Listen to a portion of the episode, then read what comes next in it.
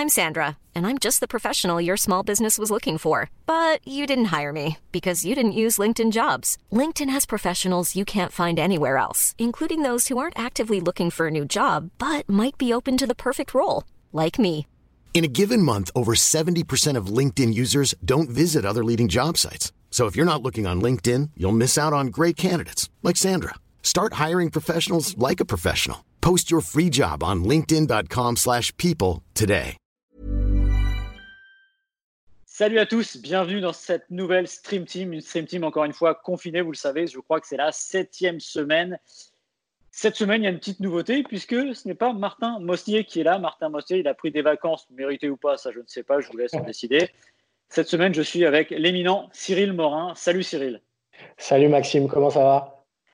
Bah, écoute, on fait aller, voilà, euh, on fait aller. Moi, j'ai qu'une hâte, c'est de pouvoir sortir et aller chez le coiffeur. Toi, tu as réglé ce problème à coup de tondeuse. Exactement. C'est bien, mais moi, si je le fais, je risque d'avoir des problèmes, donc je ne suis pas sûr que le, jeu envahisse la chandelle. On va attendre un peu. Tu fais bien, tu fais bien. Bon, de, quoi, parlons-nous cette semaine, euh, Maxime? Euh, Il y a beaucoup d'actu, on a de la chance. ouais, ouais, ouais. Avec cette folle journée d'hier, je vais te laisser, je vais te laisser présenter ça. Alors, une fois n'est pas coutume, on a eu de l'actu hier, comme tu l'as dit, évidemment, l'actu, on le sait, c'est la fin de la Ligue 1 2019-2020. D'ailleurs, on sait du coup pas de quoi on va parler les semaines prochaines, puisqu'on parlait de ça depuis le début, sur le spectre de cette fin de saison, sur le pourquoi du comment chacun défendait un peu euh, son, son gagne-pain, on va dire, et sa saison a terminé ou arrêté. C'est terminé, voilà. On va essayer de se projeter et parler évidemment de ce qui euh, pend au nez de la Ligue et de la Ligue 1, c'est-à-dire les recours, les mécontents qui vont sûrement aller et possiblement aller devant les tribunaux. On va expliquer pourquoi c'est raisonnable, pourquoi ce n'est pas raisonnable à notre avis. On va essayer de décrypter tout ça et le pourquoi du comment chacun euh, va se positionner. Et le deuxième sujet, c'est qu'on va revenir un peu sur le sport. Qui dit saison terminée, qui, voilà, qui dit titre attribué, bah, Cyril, qu'est-ce qu'on va faire? On va donner l'équipe bah, de la saison. Exactement, les fameuses, euh, le fameux 11 euh, de la saison avec beaucoup de débats, euh, des postes qui ont été très compliqués à adresser. Donc, on, vous exposera notre 11 et on vous dira aussi les joueurs qu'on a été un petit peu obligé de, mettre de côté, un petit crève-cœur, mais voilà. Et puis, on terminera avec les awards.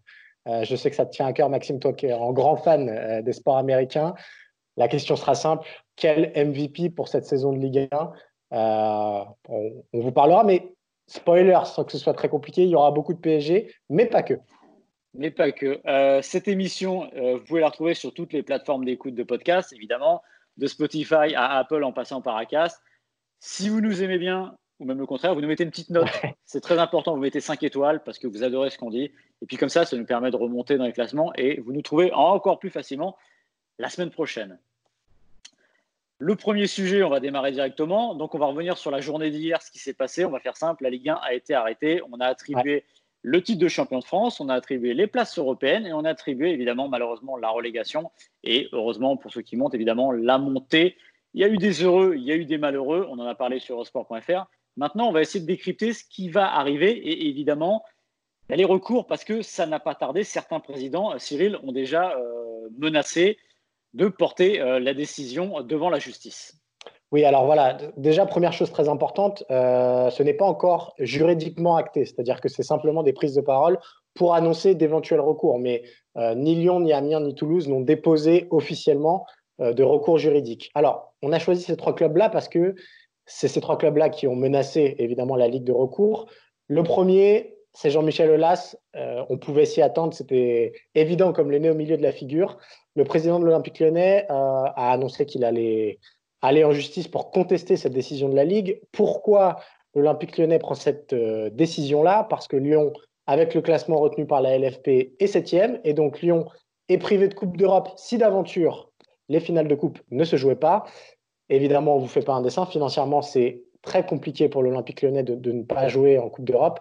Donc, euh, c'est la raison pour laquelle Jean-Michel Aulas a insisté euh, sur la nécessité de Lyon de, contester cette action-là. Est-ce que Lyon est dans son bon droit, Maxime? Alors, c'est une bonne question. Alors, justement, moi, je vais faire un, je vais globaliser, c'est-à-dire qu'il euh, y a un. Est-ce que ces menaces de recours sont euh, d'une manière symbolique, éthique, on va dire? Bah, C'est vrai que ça fait un peu désordre dans la situation actuelle, la situation sanitaire. Ça peut paraître un peu déplacé. Si vous placez du point de vue économique, ce sont des chefs d'entreprise, ils ont un péril à éviter pour le, bon fonctionnement de leur entreprise, donc on peut le comprendre. Voilà. moi, ce que j'ai envie de dire, c'est que ils n'ont pas complètement tort, mais ça leur donne pas raison pour autant, tout simplement. Voilà, c'est évidemment, on est entre les deux, mais c'est exactement ça. On est sur une situation exceptionnelle qui demandait une, euh, prise de décision exceptionnelle. Et la prise de décision exceptionnelle, ça a été quoi? Ça a été de stopper les frais, dire on arrête la Ligue 1 parce que ce n'est pas jouable et on, part sur autre chose. Voilà. Maintenant, pour le cas de Jean-Michel Aulas, on l'a vu, il a été assez jusque-boutiste euh, pendant cette période. C'est-à-dire que lui, il voulait continuer. Il a proposé ses playoffs, soit dit en passant, ses playoffs qui étaient à 15 équipes, ce qui est assez inacceptable parce que le système de playoffs, c'est quand même décrémé. Parce que dans l'absolu, ça disait que Metz, potentiellement 15e du championnat, participe aux playoffs et pouvait être champion de France. Aller expliquer au PSG qui aurait eu imaginé un coup de mou euh, sur un match que se fasse sortir, qu'il ne soit pas champion de France, qu'il ne joue pas la Ligue des Champions, c'était inacceptable. Mais qu'est-ce qu'il y avait derrière ça? Euh, Il y avait quelque chose de très simple, c'est que Jean-Michel Aulas, évidemment, le business model de Lyon, c'est de jouer la Ligue des Champions tous les ans. Euh, ça aurait été un peu plus acceptable si Lyon avait été un point de la quatrième place, de la troisième place, je ne sais pas. Là, Lyon était trop loin. Donc il a poussé jusqu'au bout. Il a dit il n'y a pas eu de décret. On pouvait peut-être rejouer. Il est dans sa posture, Jean-Michel Aulas. On peut le comprendre. Et maintenant, ce qu'il y a derrière le communiqué de l'OL, quand on le lit très bien, ce qu'il va chercher maintenant, je ne suis pas sûr qu'il attaque, honnêtement. Comme tous ses présidents, je ne suis pas sûr. Maintenant, ce qu'ils vont essayer de pousser, c'est de dire à la Ligue, OK, on est aussi d'une certaine manière pénalisé, même s'il y a à redire là-dedans. On aimerait euh, des compensations financières, un rééquilibrage. Ça peut se comprendre. Après, pour Lyon, ce qui est particulier, c'est que euh, le rééquilibrage ne vaudra pas ce qu'ils perdent avec la Ligue des Champions, c'est évident. Et, et, aussi, tu peux le dire, je pense que tu l'as pour toi, c'est de dire Lyon, c'est pas le club qui est le plus en danger. Non, c'est sûr que non. Mais ce qui est intéressant, ce que tu dis, Maxime, c'est qu'on parle euh, d'éthique, euh, de juridique, euh, d'économique, et on en oublie le premier facteur qui est le sportif. si Lyon en est là, c'est aussi parce que Lyon fait une mauvaise saison. Donc Jean-Michel Aulas, il est, il est bien gentil de remettre tout ça en cause et il a sûrement des arguments juridiques. Il faut peut-être aussi qu'il regarde du côté du fonctionnement de son Olympique lyonnais cette saison. Si Lyon est à ce niveau-là, c'est parce qu'il n'a pas été bon sur le terrain. Et on le rappelle, en sport, c'est ce qui compte d'abord avant tout. Donc oui, il va aller gratter des millions, des millions d'euros peut-être euh, dans les tribunaux, mais euh, ça ne doit pas faire oublier que Lyon était loin du compte cette saison. Oui, exactement. Et, ce, rapport entre ce que tu dis, le terrain, être loin du compte et, revendiquer ce qu'on sait, c'est-à-dire un éventuel podium, euh, c'est valable aussi pour les deux clubs qu'on a retenus.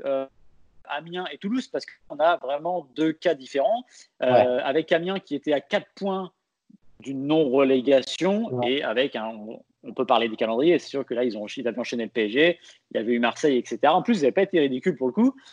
Et euh, Toulouse, qui est dans un cas un peu différent, parce que Toulouse, bah, euh, c'était 14 points de retard sur le 18e et 17 sur le 17e. Donc, c'est un peu moins audible, on va dire.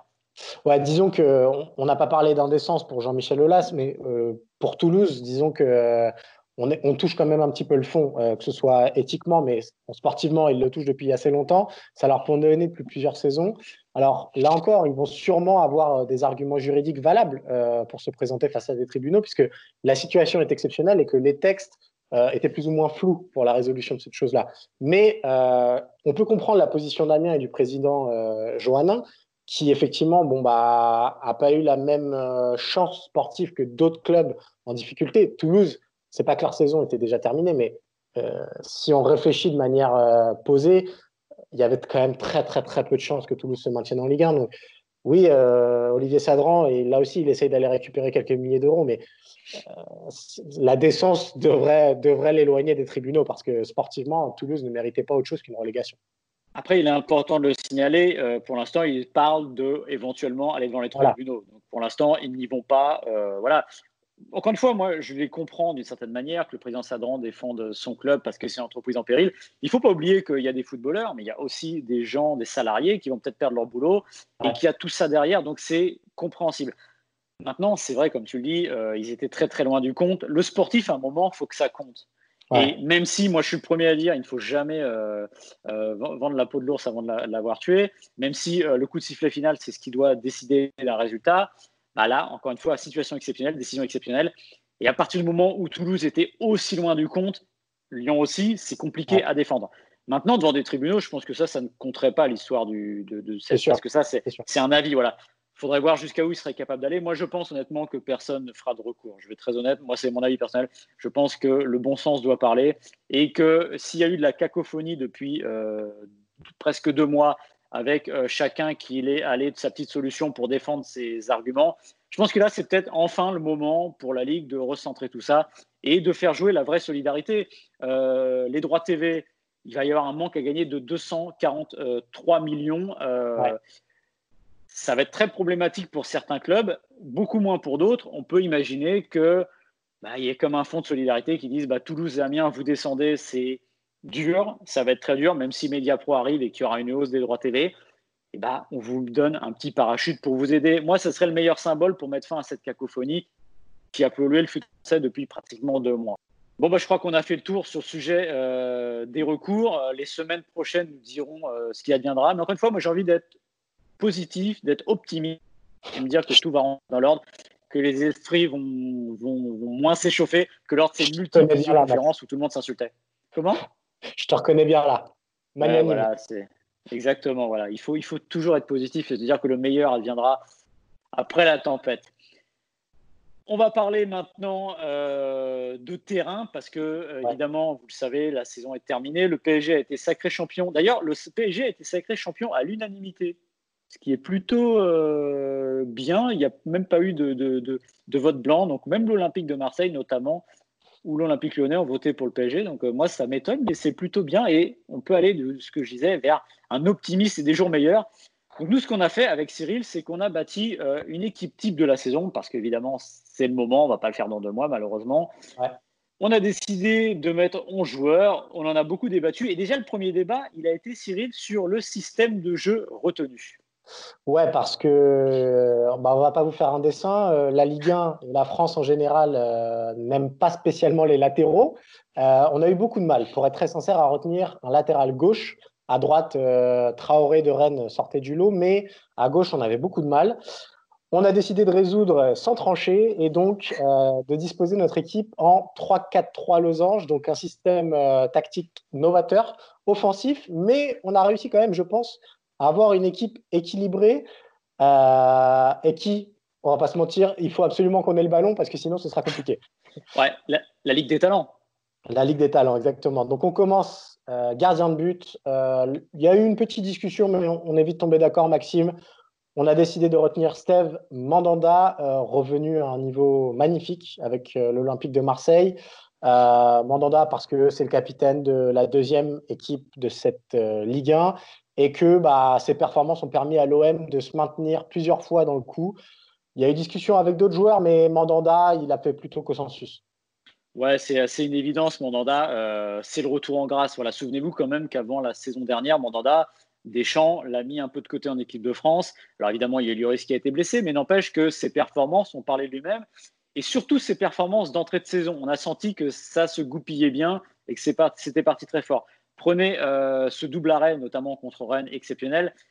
Mandanda, il n'aime pas qu'on parle de son poids, de sa forme physique, etc. Je peux comprendre, mais n'empêche que là, c'était un Mandanda au top niveau.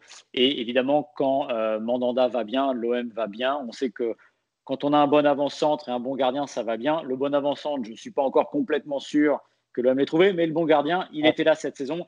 Et ça explique pourquoi euh, l'OM a performé ainsi. Et on a juste peut-être un petit regret pour Mandanda, comme d'autres joueurs, bah, c'est que l'euro, maintenant, il va être dans un an. Là, Mandanda, il était dans l'avion sûr, il y sera peut-être, mais non qu'il y aura, bah, il va falloir se maintenir à son niveau. Mandanda est plus tout jeune, mais s'il le fait, ce sera bon signe pour l'équipe de France, pour l'Olympique de Marseille, qui retrouve évidemment la Ligue des Champions. On va passer à la défense. On va commencer euh, par euh, le premier défenseur. On a voulu récompenser une équipe aussi, c'est Younis Abdelhamid. Ouais, on voulait récompenser absolument Reims, euh, meilleure défense de, ce championnat. Euh, bah Abdelhamid, c'est le patron de cette défense euh, rémoise qui, depuis plusieurs saisons maintenant, nous impressionne. il y a évidemment d'autres joueurs à côté de lui. Dissassi ou Camara ont fait une très bonne saison. Mais Abdelhamid, voilà, c'est le taulier. Bah pareil, pas beaucoup de discussions. On avait du mal à le placer dans une défense à deux parce que les deux compères qui viennent à côté de lui sont quand même euh, difficiles à déloger, mais dans une défense à trois, il fera très bien le travail et puis ça récompense la continuité à Reims, vraiment un club qui travaille très très très bien, surtout derrière. Ouais, parce que 21 buts encaissés, c'est pas rien. Reims, meilleure défense.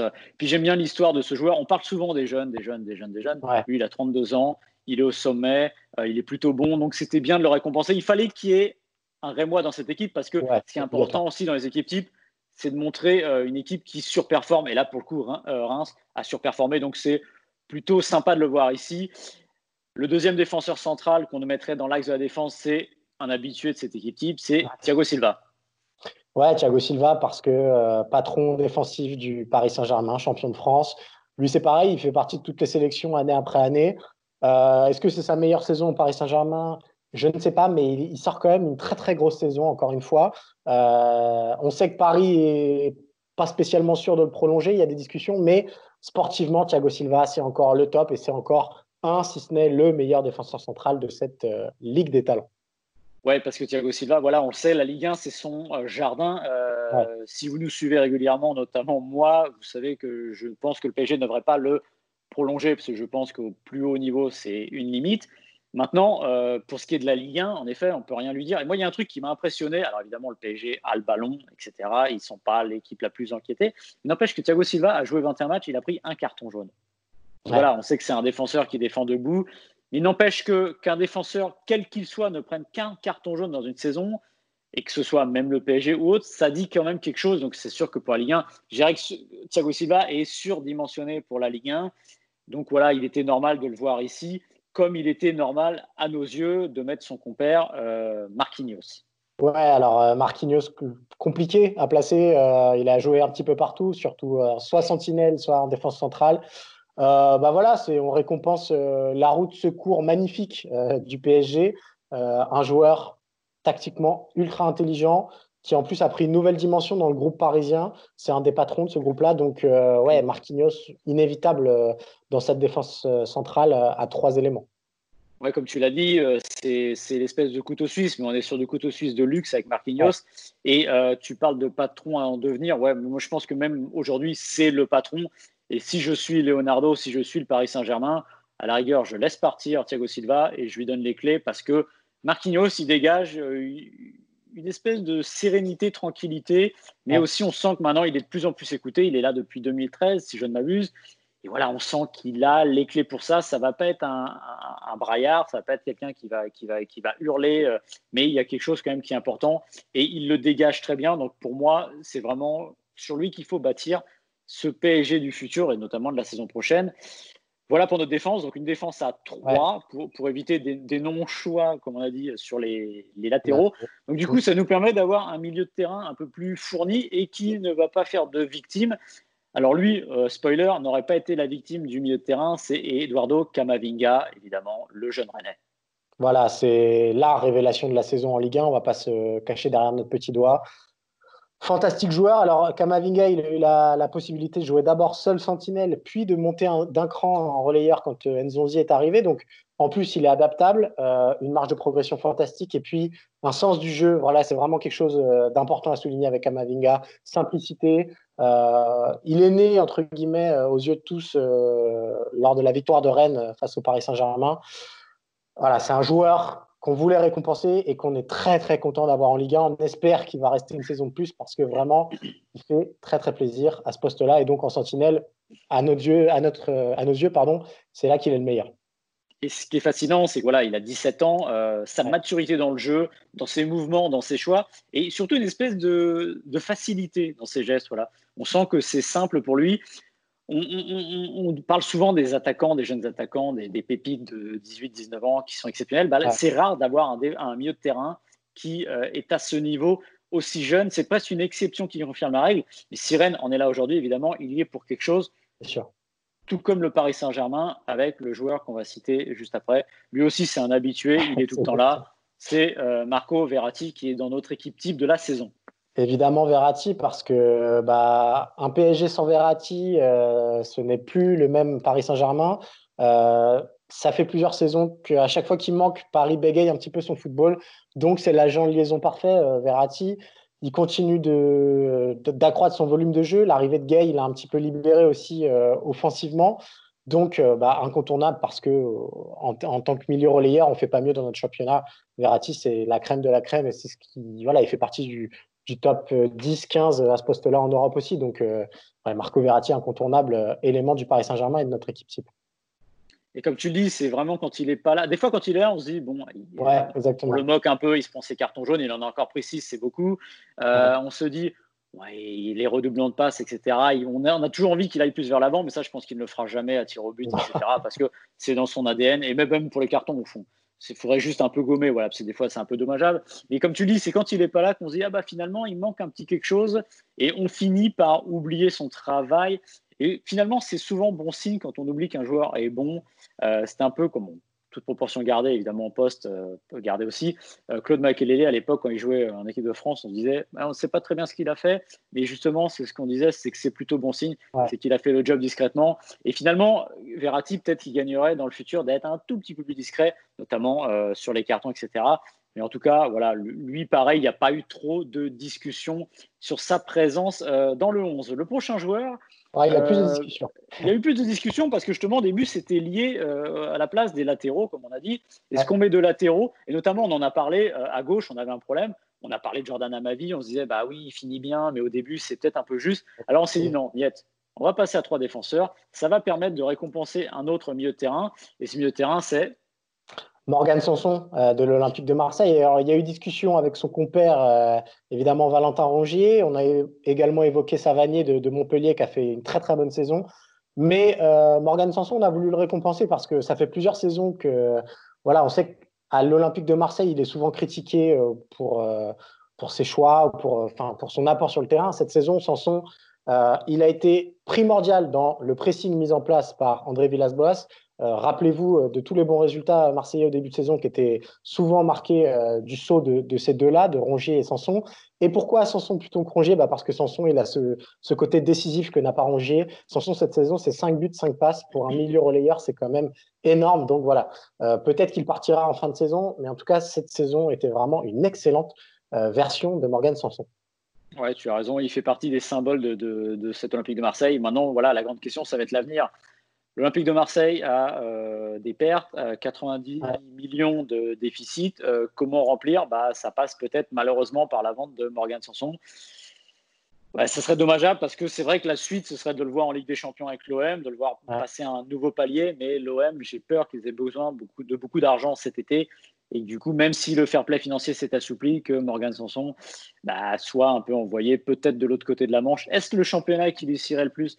Je ne sais pas, mais en tout cas, euh, c'est celui qui a le plus d'argent a priori.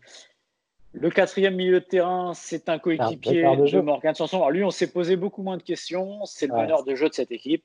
Il s'appelle euh, Dimitri Payet, évidemment. La question, c'était pas de savoir s'il fallait mettre Payet euh, dans l'équipe type, c'était plus de savoir où le mettre. Euh, parce que bah, Dimitri Payet, euh, c'était le, joueur le plus important de la saison de l'Olympique de Marseille. On sait que Payet, c'est souvent une saison non, une saison oui. Bah, là, c'était la saison de feu. Rappelez-vous sa masterclass à l'Olympique lyonnais, après avoir parlé quand même dans la presse et avoir envoyé des pics plus ou moins publics à Rudy Garcia. Rappelez-vous de son but face à Saint-Etienne, qui est un ovni magnifique. Donc voilà, Payet, c'est c'est la symphonie. Et en meneur de jeu, c'est là où on le préfère, c'est quand il, il peut créer des choses à partir de pas grand-chose. Et franchement, cette saison, sans Payet, l'OM, ça n'aurait pas été l'OM. Donc, euh, indiscutable Payet meneur de jeu dans notre équipe type. Le mot-clé que tu as dit, c'est Rudy Garcia. Euh, l'année dernière, ça se passait moins bien avec lui. Bon, en gros, euh, il, a, il a balourdé la saison, comme certains de ses coéquipiers. Ils ont trouvé un entraîneur qui leur allait mieux André Villas-Boas, et puis bah, on a retrouvé le Payet. Et il y avait, beaucoup, il y avait un doute de se dire est-ce que ce Payet-là, on pouvait le retrouver? On sait que Marseille, il a, il a symbolisé le rachat de l'Olympique de Marseille par McCourt. C'était un investissement très cher et sur lequel l'OM ne fera pas de plus-value, c'est impossible à son âge. Mais n'empêche qu'au moins, il rentabilise par son talent, il ramène enfin euh, l'OM en Ligue des Champions. Donc voilà, il n'y a pas grand-chose à dire sur Payet cette saison.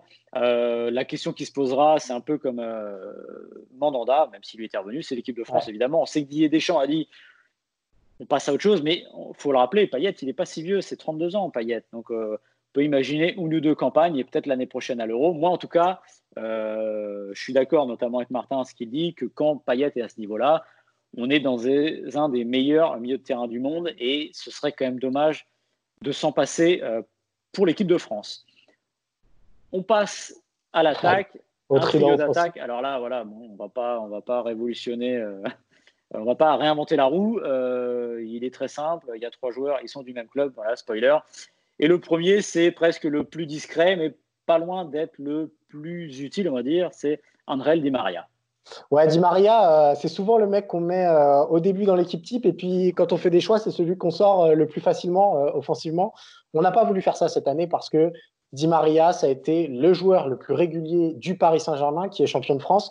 Souvenez-vous du début de saison, on sait que Neymar a mis du temps à retrouver le rythme après son faux transfert. Mbappé n'était pas spécialement là. Di Maria, il a porté sur ses épaules le Paris Saint-Germain. Il fait quand même une saison, 26 matchs, 7 buts et 14 passes décisives. Je ne sais pas si on se rend compte de l'apport que ça représente. Donc, euh, ouais, Di Maria, euh, il y était obligatoirement parce que des trois de devant, ça a été le plus régulier. Et c'est encore une fois celui dont on parle peut-être le moins dans ce quatuor des quatre fantastiques, mais c'est peut-être un des plus essentiels. Ouais, Di Maria, c'est un peu un ciment en fait, parce qu'on euh, on sait qu'il y a des égaux qui sont très forts au Paris Saint-Germain, Kylian Mbappé, Neymar. Mais lui, il, il rien il répond sur le terrain. Tu l'as dit, 14 passes décisives. Il est meilleur passeur du championnat. Euh, je crois que Slimani est deuxième avec 8 passes. Enfin, il y a, un écart XXL. Et puis voilà, et on s'est posé la question, souvenez-vous, maintenant ça paraît tellement loin avec tout ce qui s'est passé depuis, euh, des débats de l'hiver, le 4K2, etc. Euh, est-ce qu'on peut jouer à deux pointes? Est-ce qu'on peut faire jouer Icardi, Mbappé en pointe? Est-ce que qui on sort si on passe à, un joueur de moins devant? Évidemment, le, le, client évident, c'était Di Maria mais c'était impossible. Et rappelez-vous que ce Di Maria-là, il y a encore deux ans, Paris voulait s'en débarrasser, c'était pas terrible, etc. Mais la question ne se pose même plus. C'est moi, enfin, je ne signerai pas une prolongation à vie à Di Maria, mais il fait partie de ces joueurs qui sont indispensables parce que tu l'as dit, il n'est pas ici sur les coups de pied arrêtés, dans le jeu, il, y a à peu près tout. Et en plus, c'est pas un joueur qui fait du bruit. Donc je pense pour le coup que lui, alors lui, il mérite sa place largement dans cette équipe type tout comme un autre joueur qui a joué moins de matchs, mais euh, voilà, difficile de, de, nier son impact. À partir du moment où il est revenu, il aurait même peut-être jamais dû être là cette saison. C'est Neymar. Ouais, Neymar qui est donc euh, sur le côté gauche euh, de notre attaque. Bah, Neymar, on va pas vous faire un dessin. Il y a le faux transfert vers le FC Barcelone. Et puis il y a quand même ce retour fantastique face à Strasbourg, si je ne m'abuse, avec cette, cette retournée acrobatique. Voilà, ça aussi, c'est Neymar. Alors, il joue que 15 matchs finalement cette saison. C'est quand même rien du tout, mais c'est 13 buts, c'est 6 passes et c'est des gestes qui marquent. Il y a cette retournée-là, mais il y en a beaucoup d'autres. Bah, parce que Neymar, intrinsèquement, c'est peut-être le meilleur joueur de ce championnat-là. Il a mis un peu de temps à revenir, mais quand il est là, bon, bah, Paris n'est pas du tout, du tout la même équipe.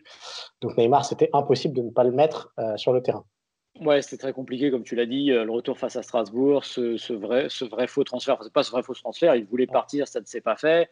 Ben voilà, il s'est remis un peu tout le monde dans la poche. Et puis voilà, bon là, c'est le talent qui est au-dessus. C'est très compliqué de le mettre de côté, même s'il y a que, 5 que 15 matchs. Pardon. On, en a parlé quand on a fait l'équipe de dire à combien on, démarre. Mais là, le démarre, j'ai envie de dire, c'était l'exception qui confirme la règle. C'était impossible de ne pas le mettre. Maintenant, il y a la malédiction de Neymar, c'est-à-dire qu'il n'aura jamais fini une saison avec le Paris Saint-Germain. Il y a eu ses blessures, là, il y a le coronavirus. C'est quand même, euh, ça, restera euh, un truc assez improbable dans l'histoire du, du, club. Un autre qui restera sûrement dans l'histoire du club, alors euh, déjà combien de temps il restera au club, je ne sais pas, mais il a déjà fait un grand pas, c'est le meilleur buteur du championnat, c'est évidemment Kylian Mbappé. Ouais, bah là aussi, il y a eu un gros débat, Maxime. Hein. Euh, ça nous a, voilà, vous le comprenez, Wissam Ben Yedder n'est pas dans l'équipe, ça fait, ça fait mal de ne pas le mettre, mais Mbappé, bon bah voilà, c'est 20 matchs, 18 buts, 7 passes. Euh, on a envie de dire que rien que la feuille de stats suffit à résumer Mbappé, mais c'est pas que ça, Mbappé. Euh, c'est une vitesse toujours aussi euh, délirante, des coups de rein qui, qui ont fait souffrir tellement de défenseurs cette saison. Donc voilà, et puis en plus, il y a eu l'apport d'un certain Icardi qui lui a permis d'être un, peu, un peu plus libre sur le terrain. Et voilà, c'est le Mbappé qu'on adore, c'est quand il est en second attaquant, là, qui tourne autour d'une pointe il est encore plus dangereux. Donc, euh, bah, Mbappé, euh, on ne sait pas, il devrait rester cet été. On, ne le sait pas, mais c'est en tout cas la tournure que ça prend. Mais on a envie de le voir encore rester en Ligue 1 parce que, quand même, quand il est là, ça change beaucoup, beaucoup, beaucoup de choses. Ajouter Ben Yedder, c'est un peu le dilemme du PSG. On le parlait du 4K2, c'est-à-dire si on met Ben Yedder, on, enlève qui de cette équipe? On enlève Mbappé? C'est pas possible. On enlève Neymar, c'est plutôt compliqué. Et on enlève Di Maria, on ne le voulait surtout pas parce qu'encore une fois, son apport ses 8 buts, ses 14 passes décisives, c'est quand même quelque chose qu'on ne pouvait pas euh, mettre sous silence. Donc voilà. Et puis après, on ne va pas se mentir, euh, Ben Yedder, c'est 18 buts. Euh, il a évidemment bien aidé, bien aidé, entre guillemets, Monaco. Il n'est pas responsable de la saison de Monaco, mais Dans une équipe type, euh, il faut aussi euh, récompenser le football. Elle reste un sport collectif et il est, à mes yeux, et j'imagine à tes yeux, Cyril, important de récompenser euh, bah, ce qui marche, c'est-à-dire une équipe qui gagne. C'est marquant et c'est ces jours-là, à mes yeux, qu'il faut récompenser. Voilà, j'imagine que vous aurez plein de débats sur cette équipe type. c'est la nôtre. Ouais, on peut peut-être faire mention de, quelque chose, Maxime. oui. Il n'y a aucun Lillois euh, dans cette équipe-là. Euh, il y en a beaucoup qui ont toqué à la porte, qu'on a évoqué dans les débats. Euh, je pense à Renato Sanchez, à Gabriel, Benjamin André aussi, très discret mais terriblement efficace. Voilà, c'est tous ces joueurs-là qui font partie d'un autre 11, entre guillemets. Si, on enlève le, Paris Saint-Germain, peut-être que ces joueurs-là auraient eu leur place. Osimhen, Delors, Diallo aussi. Enfin voilà, il y, a beaucoup de joueurs dans ce cas-là qui ont fait une excellente saison, mais qui euh, reste à la porte de notre équipe. Et, c'est ce qui fera un peu la particularité de cette, saison conclue après 28 journées, enfin presque 28 journées puisqu'il manque un match. C'est peut-être que Renato Sanchez, sur sa lancée, peut-être qu'on parlait d'Amavi aussi, il restait 10 journées, bah peut-être qu'ils auraient fait une fin en fanfare. On sait que Renato Sanchez avait démarré doucement, mais il était vraiment bien, bien, bien monté en puissance. Peut-être peut-être que dans, dans, deux mois, on vous fera un sujet, euh, ces joueurs qui auraient pu euh, intégrer l'équipe, mais en l'occurrence, ça nous paraissait un peu juste. Et ben voilà pour notre 11, avec évidemment beaucoup de Parisiens, des Marseillais, des Rennais, du Rémois, évidemment. Ça correspond aussi euh, au classement de la saison. La suite, Cyril? C'est le MVP. Euh, on s'est amusé parce que, bon, bah, on sait que c'est un débat qui prend toujours beaucoup de place. Euh, qui est le meilleur joueur du championnat? Habituellement, il y a les trophées UNFP. On ne sait pas encore s'ils auront lieu. Et pour être très sincère, je ne suis pas sûr que ce soit une priorité. Mais euh, nous, Maxime, on voulait s'amuser adresser le MVP de la saison. Il y a quatre nommés, entre guillemets. Euh, bah, ils sont très simples. C'est les quatre offensifs de notre équipe type Dimitri Payet, André Di Maria, Kylian Mbappé et Neymar. Alors, on va peut-être procéder par euh, élimination, entre guillemets, si tu le veux bien, Maxime. Il y en a un dont on a parlé qui est peut-être potentiellement et même sûrement le meilleur des quatre, mais qui est très compliqué de mettre en meilleur joueur, c'est Neymar parce qu'il n'a que 15 matchs. Alors, c'est un apport euh, magnifique, c'est des coups d'éclat splendides, notamment se retourner face à Strasbourg. Mais 15 matchs pour être meilleur joueur d'une saison, c'est quand même un petit peu court. Ouais, on est d'accord. Moi, je ne suis pas pour euh, offrir un titre à un joueur qui, a joué. Euh, voilà, il est quasiment à la moitié de la saison, mais c'est compliqué de lui offrir un titre. Alors Neymar, encore une fois, je sais que les, les joueurs, quand ils votent, ils sont pas tellement dérangés par ça parce que souvent ils votent pas tant pour le joueur de la saison que pour le meilleur joueur. C'est-à-dire qu'il y a une petite différence. Et évidemment, euh, si on fait un classement des meilleurs joueurs de Ligue 1, euh, il y a Mbappé, il y a lui, et peut-être encore est-il au-dessus. Donc euh, là-dessus, ce serait pas choquant. Mais pour ce qui est de la saison, c'est très compliqué, notamment, tu parlais d'élimination, de lui donner, par exemple, devant un joueur comme Mbappé. Ce serait pas très, très, très logique. Le deuxième joueur qu'on peut éliminer, j'imagine, qu'on est d'accord, c'est évidemment euh, Di Maria, parce qu'il fait sa force et sa faiblesse, on l'a dit, bah, c'est son immense, on va dire, discrétion. Ouais. Oui, c'est sûr, parce que Di Maria, c'est peut-être le plus régulier, mais c'est celui euh, dont on retient le moins de, coups d'éclat, entre guillemets, de moments marquants. Alors, il y en a eu cette saison, et on le redit, si Paris s'est aussi bien comporté au début de saison, c'est aussi parce que Di Maria a été très, très bon. mais c'est un petit peu moins clinquant aussi que les deux restants savoir Kylian Mbappé et Dimitri Payet. Euh, on va trancher dans le vif, Maxime, on ne va pas tourner autour du pot. Qui est-ce qu'on a retenu pour le titre de MVP Et cette dénomination-là pardon, est très importante. Ouais, on va vous expliquer pourquoi. Alors, 2018, Neymar élu. Bien sûr. Un peu de match aussi. 2019, Kylian Mbappé. Eh ben nous, on a envie de faire rentrer un petit nouveau euh, dans cette liste. Il s'appelle Dimitri Payet, euh, joueur de l'Olympique de Marseille, auteur d'une euh, saison assez monumentale et surtout faire de lance de cette équipe de Marseille. Alors tu l'as dit, pourquoi c'est important la domination MVP Là, on l'a fait un peu à l'américaine, c'est-à-dire qu'on n'a pas envie de tomber dans le, dans le nom pour le nom.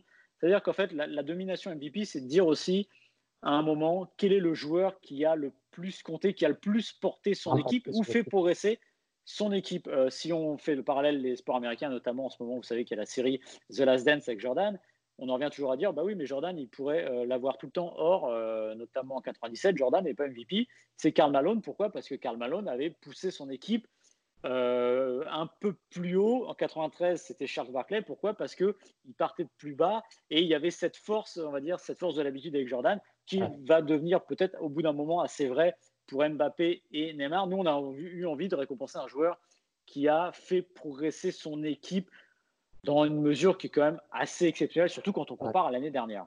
C'est sûr. Et puis en plus, euh, pour le, côté MVP aussi, il y a, des moments qu'on a envie de retenir. Euh, alors, Kylian Mbappé, il en a des moments, Neymar aussi, euh, Di Maria aussi, mais ils sont fatalement un peu moins exposés que euh, ceux de Payet parce que euh, des exploits, euh, Paris en fait 6 par match quand ils mettent 6-0 et il y a souvent 6 buts qui sont magnifiques sur des, différences individuelles splendides. Payet, il y a des moments sur des matchs un petit peu plus au couteau qui marquent. bon bah, on va revenir dessus. Son match face à l'Olympique Lyonnais, il est absolument monstrueux. Son but face à Saint-Etienne, il vient d'une autre planète aussi. Et ça, ça compte dans l'élection d'un meilleur joueur. C'est aussi les moments marquants entre guillemets. Et à première vue, ceux de Payet euh, sont plus évidents euh, à retracer que, les autres euh, acolytes du Paris Saint-Germain. Bah, c'est toujours une question de, proportion et d'équilibre. Bah, comme tu dis, les moments marquants du PSG, on va pas se mentir, ils sont plus en Ligue 1, c'est ça. C'est que vu la taille du club, vu la puissance financière du club, vu la force du club, c'est la Ligue des Champions. C'est là que ça marque en Ligue 1. Du coup, ça devient un peu plus monotone pour l'Olympique de Marseille, une deuxième place en Ligue 1, c'est pas monotone. Un retour en Ligue des Champions euh, pour la première fois depuis belle lurette, c'est pas monotone non plus. Et le fait que ce soit Dimitri Payet et ce Dimitri Payet là qui est euh, porté l'OM, même si ce serait réducteur évidemment de réduire euh, l'OM à Payet, puisqu'il y a eu bien, bien d'autres choses, et notamment sur le banc avec Andrés Villas-Boas. La question qu'on peut se poser, et c'est souvent là où on, peut élire un joueur, on, va, on peut poser la question sur les quatre joueurs. Est-ce que vous pensez que l'OM, sans Dimitri Payet, serait aujourd'hui deuxième du championnat? Il a été suspendu quatre matchs, c'était moins bien pour l'OM. La réponse, je pense qu'elle est assez claire. Et non, est-ce que vous imaginez le Paris Saint-Germain, champion de France, sans Di Maria, ou, je dis pas et, parce que c'est pas exactement ou sans Neymar, ou sans Mbappé, c'est déjà évidemment beaucoup plus plausible. Donc c'était aussi là qu'on euh, avait envie de récompenser Dimitri Payet pour le coup. Voilà, exactement, Maxime. Euh, bah, je, crois que dites-nous en, commentaire, euh, dites-nous ce que vous en pensez. Venez nous chercher sur les réseaux sociaux aussi pour, en discuter, ce sera un plaisir. Euh, mais en tout bien cas, dit discuter. Hein. Oui, discuter dans un climat pacifié. Mais voilà, Payet, ce qui est aussi très beau avec lui, c'est sa résurrection. Tu en parlais, le côté l'année dernière, c'était quand même pas Jojo. Cette saison, bah, ça a été un Payet absolument impérial et qui a pris feu euh, au moment où Marseille en avait peut-être le plus besoin. Et c'est sûr que Marseille n'aurait pas fait euh, dauphin du Paris Saint-Germain si Dimitri Payet n'avait pas eu cette forme-là. Je crois qu'on a fait le tour, je crois qu'on a tout dit. C'est la fin de ce FC Stream Team spécial confinement. Enfin, spécial, c'est plus confinement, c'est plus spécial. spécial. Euh, je crois qu'on te retrouve la semaine prochaine, Cyril. Absolument. de retour avec Martin. Avant ça, il y aura aussi mercredi mercato, le mercredi, pour parler du marché des transferts. Donc, euh, bah, soyez au rendez-vous parce que c'est avec grand plaisir qu'on vous fait tout ça. Je ne vais pas vendre la cam, mais a priori, c'est un mercredi mercato un peu spécial puisque la fin de saison a été sifflée. Donc, on va commencer à vraiment s'orienter vers le mercato et ne serait-ce que comment il va fonctionner parce que, pareil, les règles du mercato, du prochain mercato, ne sont pas très claires. C'est sûr. Pour, pour, retrouver cette émission eh ben, sur toutes les plateformes, euh, de Acas à Spotify en passant par Apple Podcast, vous nous retrouvez. Euh, n'hésitez pas à nous noter, c'est très important. Les 5 étoiles, évidemment, parce qu'on est gentil et qu'on vous a fait passer un, un, très agréable moment. On a fait le tour. Salut Cyril. Salut Maxime, merci beaucoup. À la semaine prochaine. When you make decisions for your company, you look for the no-brainers. And if you have a lot of mailing to do, stamps.com is the ultimate no-brainer. It streamlines your processes to make your business more efficient, which makes you less busy. Mail checks, invoices, legal documents, and everything you need to keep your business running with Stamps.com. Seamlessly connect with every major marketplace and shopping cart. Schedule package pickups and see your cheapest and fastest shipping options from different carriers. With rates up to 89% off USPS and UPS rates. And with the Stamps.com mobile app you can take care of mailing and shipping wherever you are. Make the same no-brainer decision as over 1 million other businesses with stamps.com. Sign up with code program for a 4-week trial plus free postage and a free digital scale. No long-term commitments or contracts. That's stamps.com. Code program.